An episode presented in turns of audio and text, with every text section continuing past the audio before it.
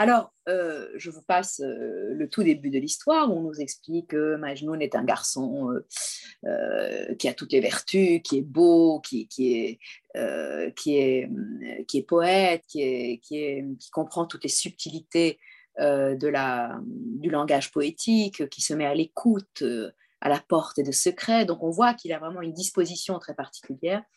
Et Majnun, qui ne s'appelle pas Majnun, bien sûr à l'époque, qui s'appelle encore Grace, eh bien, est aussi le fils préféré de son père, parce qu'il a toutes ces qualités tout à fait exceptionnelles réunies en lui.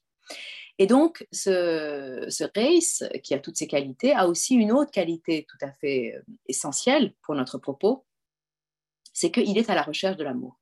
Il ne sait pas ce que c'est que la passion, mais il sait qu'il faut qu'il fasse l'expérience de l'amour. Donc, il est à la recherche de celle qui va pouvoir enfin euh, le faire entrer dans l'expérience de l'amour parce que précisément, il faut de la beauté. Pour que commence l'expérience de l'amour, il faut du beau. Il faut un visage de beauté. Et le visage de beauté dans ces romans euh, amoureux persans, c'est toujours le visage euh, féminin, en l'occurrence. Et donc, euh, finalement, un jour, alors, il est toujours à la recherche, il demande aux gens s'ils connaissent pas une femme, qui, etc. Donc, vraiment, il est à l'affût pour trouver un être à aimer, en fait, un être de beauté qui soit son chemin euh, initiatique vers l'amour. Et donc, on nous, nous dit, chaque fois qu'il rencontrait quelqu'un venu d'ailleurs, il l'accueillait à bras ouverts et tel un mort assoiffé de vie demandait Parle-moi des beautés, celles que tu as vues, celles que tu connais. Dis-moi tout, dis-moi où. Ainsi suppliait-il jusqu'à ce qu'un jour arrivèrent chez lui quelques grands voyageurs qui, voyant son désir, sa fougue et sa passion, lui rapportèrent ceci. Dans une certaine tribu, il y a une femme aussi belle que la lune.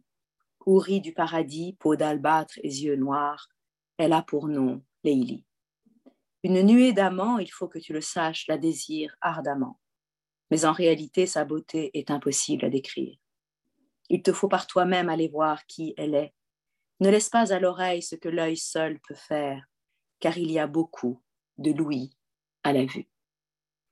Alors on est au tout début de l'histoire, mais on a déjà des petits cailloux qu'en bon petit poussé poétique, Jean-Mi nous sème pour que nous puissions comprendre la signification profonde de l'histoire qu'il va nous raconter.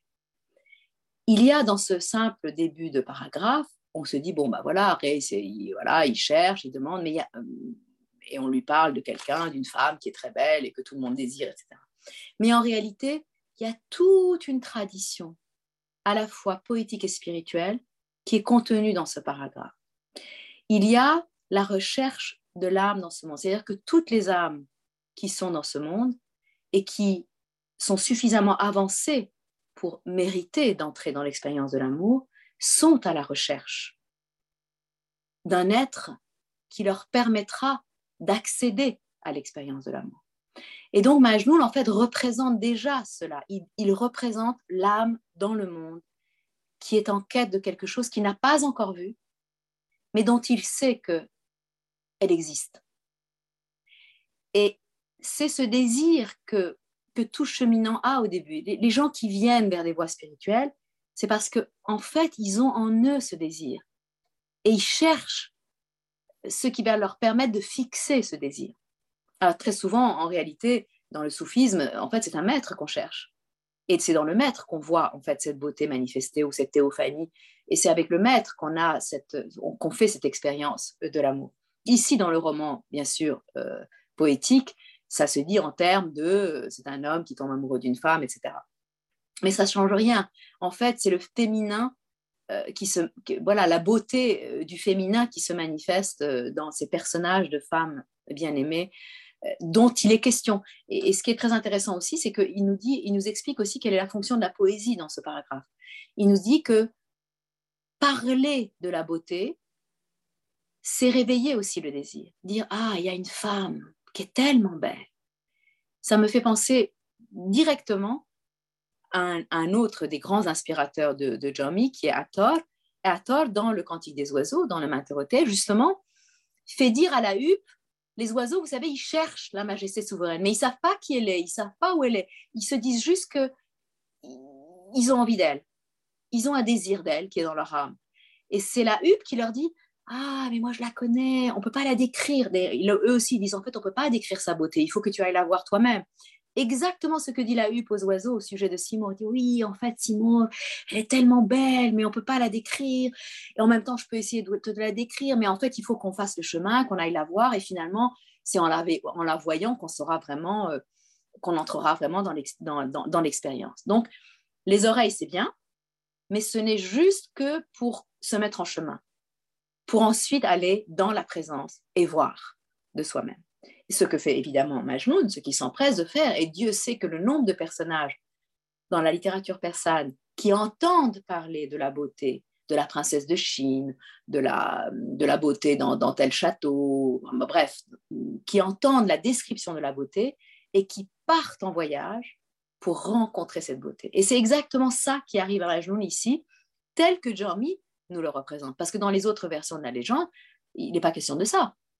C'est que Majnun rencontre Lélie tout à fait par hasard, mais il ne, va, il ne, il ne, il ne fait pas un voyage parce qu'il a entendu, parce qu'on lui a dit, ah, il y a dans cette, cette tribu-là une femme, etc. Il est proactif, il y va, il est en recherche, il est en désir.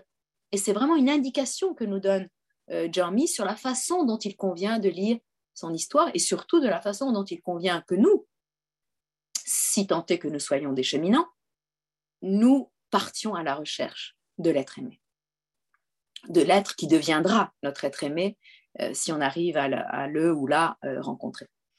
En persan, c'est pratique, il n'y a pas de genre, donc comme ça, on n'a pas de problème. Et donc, voilà, après, Jamie nous, nous raconte qu'effectivement, en entendant cela, Ray se lève, il se part de ses plus beaux atours, il va à la rencontre de Leili, et en effet, quand il arrive devant Leili, là, il comprend que c'est elle. Et là, on a une description, et on a une description de la beauté de Leili euh, tout à fait canonique, hein, les cheveux noirs, le grain de beauté, les yeux en amande, les sourcils qui sont comme des arches, etc., etc. La taille est lancée, enfin bon, elle a tous les attributs de la beauté classique de la littérature persane. Et il en tombe évidemment euh, fou amoureux, il tombe littéralement foudroyé d'amour devant elle. Et dans le, tout le long de l'histoire, euh, Jeremy nous montrera que quand Majnun arrive devant Leili, cette, cette vision, en fait, le fait s'évanouir.